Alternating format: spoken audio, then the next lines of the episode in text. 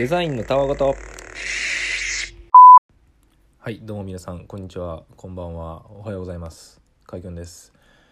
デザインのたわごとポッドキャストは僕が気になったニュースについてデザインについて喋、えー、る番組です。が今日はですねあの番外編2回目ということで年末差し掛かってきたということで 噛みまくりってる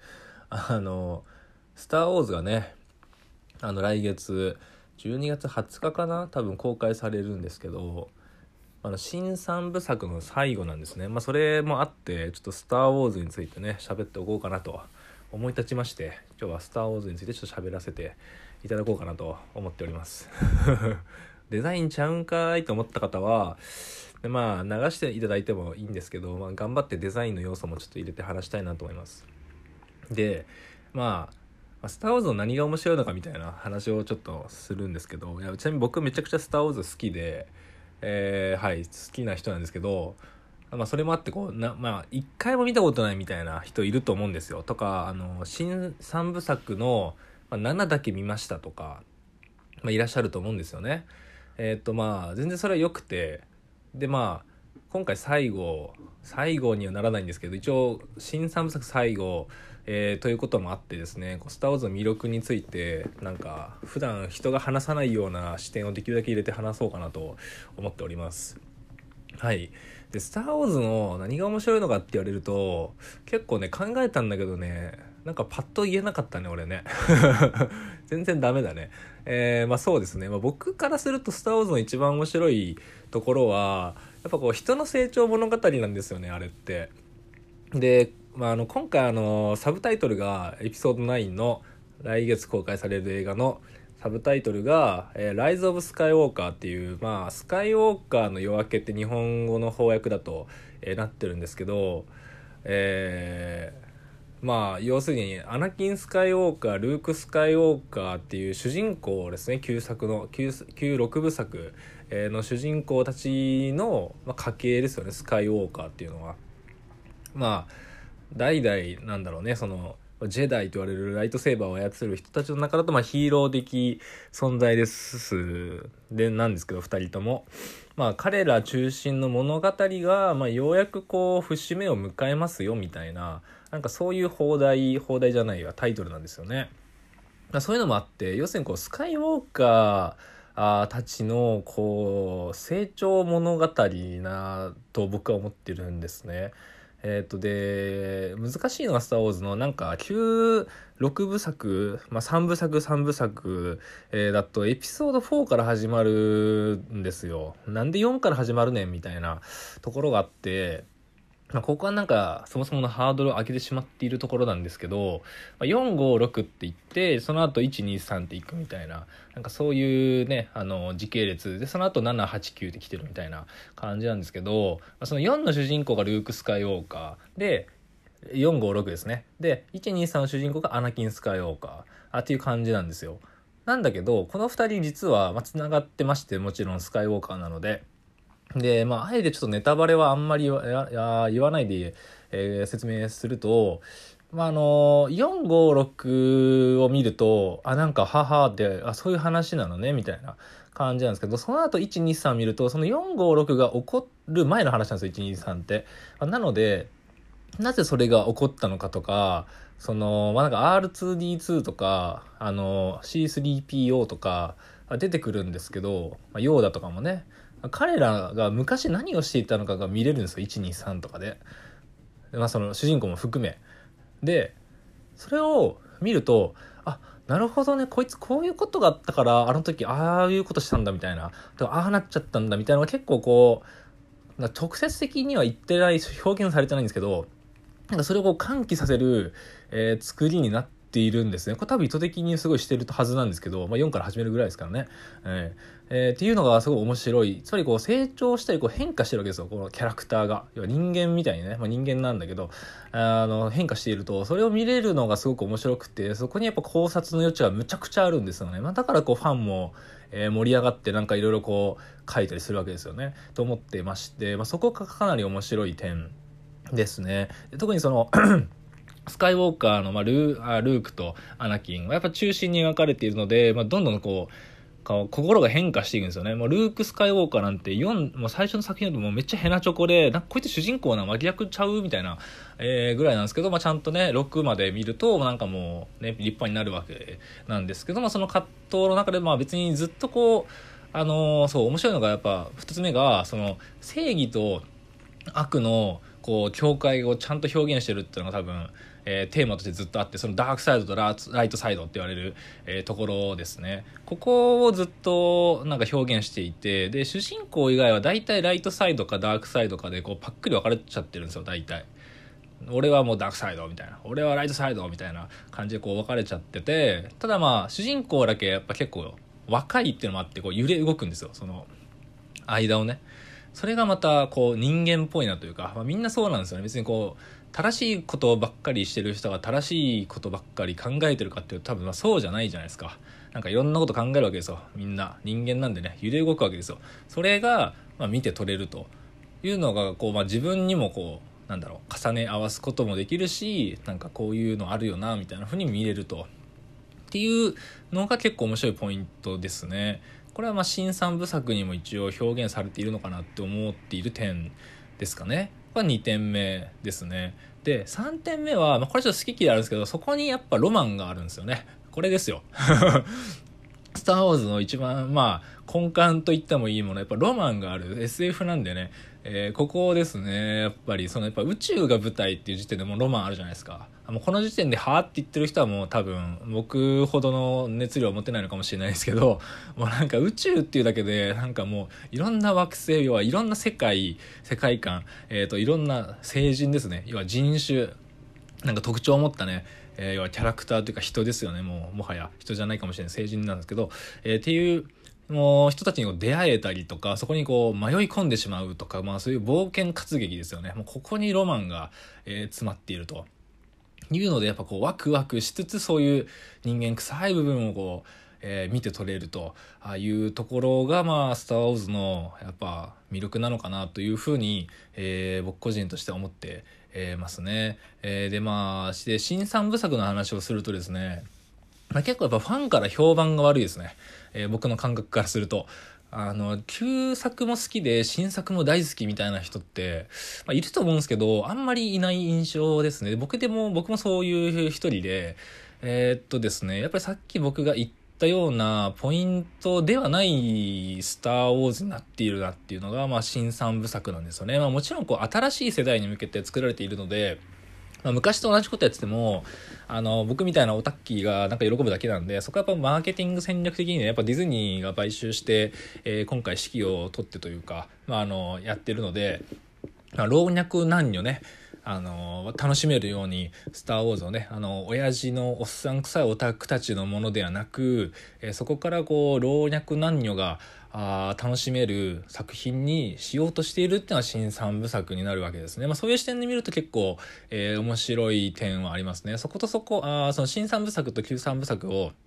比較するとですね、圧倒的にやっぱりキャラクターに対する、何ですかね、こう、配分が変わってるんですよ。やっぱ旧三部作ってやっぱ主人公にフォーカスを当て続けた、しかも男の主人公ですね、これが。えー、なんですけれども、新三部作の主人公っていうのは、まあ、レイっていう女性なんですよね。まあ、ここがまあ結構、大きな時代の変化かなとは思っていてこれかなり多分意図的にやってるはずですねやっぱり時代的にも男が主人公っていうのはどうなのかっていうかまあ普通に女性でもいいよねっていうその最近のディズニーの傾向に見て取れると思うんですけど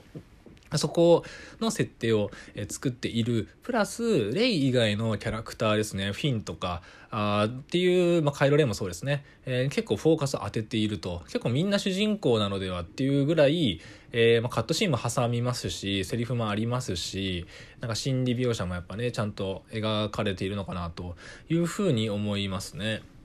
これが新三部作と旧三部作の、えー、特徴ですかね。逆に今旧三部作でキャラクター立ってなかったのか、他のキャラクター立ってなかったのかって言われると全然そんなことはないんですけど、やっぱりこう引き立て役という意味ですごいこうキャラが立ってたなっていう感じが、えー、するんですよね。なんか、うん、とかは結構大きな違いかなと。なんか新三部作やっぱパーティー感があるんですよね。ゆえになんかさ、なんか強いやついないんですよ。なんか、うん、旧作のとこだと結構強いなこいつみたいな。でも主人公強えみたいな。基本そんな感じなんですよね。で悪役のなんか、えー、大ボスは強えみたいな。強えやつと強えやつがどうせ戦うんだろう最後みたいな。まあ典型的な作りになってるんですけど新三部作だと、まあ、なんかいい、良くも悪くもなんか強いやついないんですよね。なんか主人公の霊はやっぱ強いんですけど、なんかすげえなんかめちゃくちゃに戦況を変えるかって言われるとなんかそんなこともなくて、で、敵役のカイロレンなんてなんかめっちゃこじらせてるわけですよ。うん、もうなんか、もうやばいっすよね、カイロレン、本当に。もう最初出てきた時は、なんだあの十字架のあのライトセーバーはやばーと思ってたんだけど、全然弱いとあいうところで、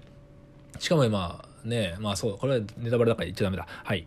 えっと、はい、そんな感じなんですよね。弱いでもネタバレか。まあ、これは印象ですね。はい、すいません。えー、っと、っていう感じなので、そこがかなり大きな作りの違いになってますね。で、なんでそのキャラクターを立たせているのかなってなった時に、えー、っと、僕のこれ仮説なんですけど、まあ、一つはビジネスの観点 で言うと、やっぱキャラクター立たせると、その、なんだ、キャラクターグッズ的な売り上げが伸びるわけですよ。なんか変な話レイばっか、え活躍させさせてるとレイのグッズは売れるんだけど他のグッズあんま売れないみたいなのあるんですけどなんか配分することによってやっぱファンがなんかバラバラになったりとかあの複数ファンがいるとかレイとフィンのファンですみたいな感じになると思うので、まあそういうのは多分これ狙ってますね。なんかガンダムとかもそうなんですよ。ガンダムってなんかプラモデル売るじゃないですか。プラモデル売るために作られたあのモビルスーツというかあの要はなんだロボットですねロボットの種類を増やしたりするんですよ。意図的に制作の段階で。バンダイが絡んでね、えー、っていう風にやったりするのとまあ同じ構図が見て取れるなっていうのは結構あの感じてますね。あの僕はあの新3部作見てて、えー、ここはまあデザインではないかもしれないですけど、まあ、デザインに関わるところの経営の部分には、えー、なかなか関与されているのかなというふうに思っておりますね。まあ、っていうのが一つありますキャラクターの、えー、立たせ方としてはでもあの二つとしてやっぱこうディズニーのあの特徴としてはやっぱいろんなキャラクターを登場させますよね。えー、とやっぱこういろんななんだろう価値観とかあの立ち位置があってみんな主人公なんだよっていうのをちゃんと表現してあげる、えー、っていうのはやっぱディズニーの根幹にあると思っていてあの分かりやすいかなって僕が思る例だとトイ・ストーリーとかやっぱ分かりやすい気がしますね。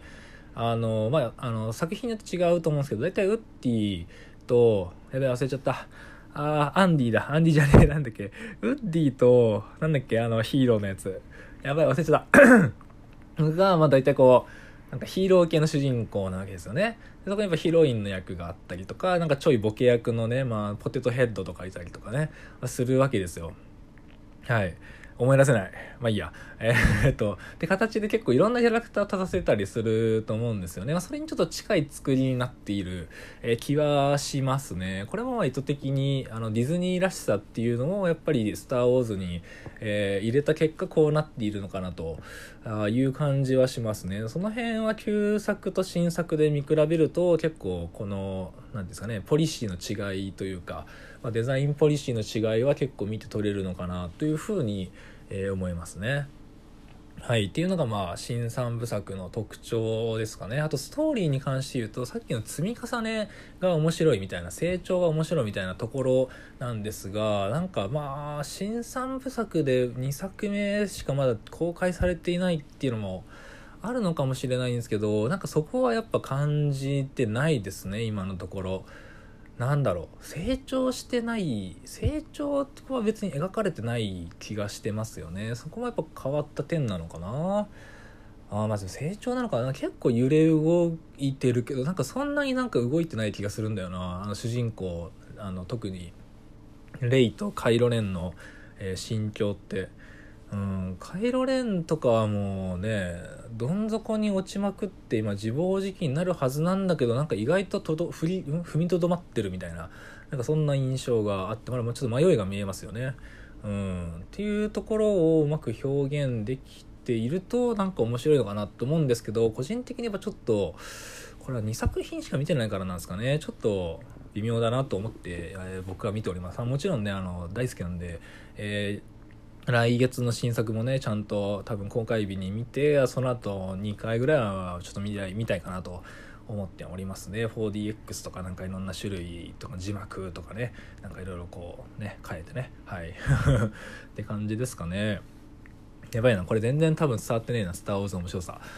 まあいいや。でそうですね。まあそういうのが「スター・ウォーズ」の良さですかね。まあって考えるとやっぱ旧作見ないと面白くないの？みたいな感じに思っちゃうかもしんないですね。まあただまあ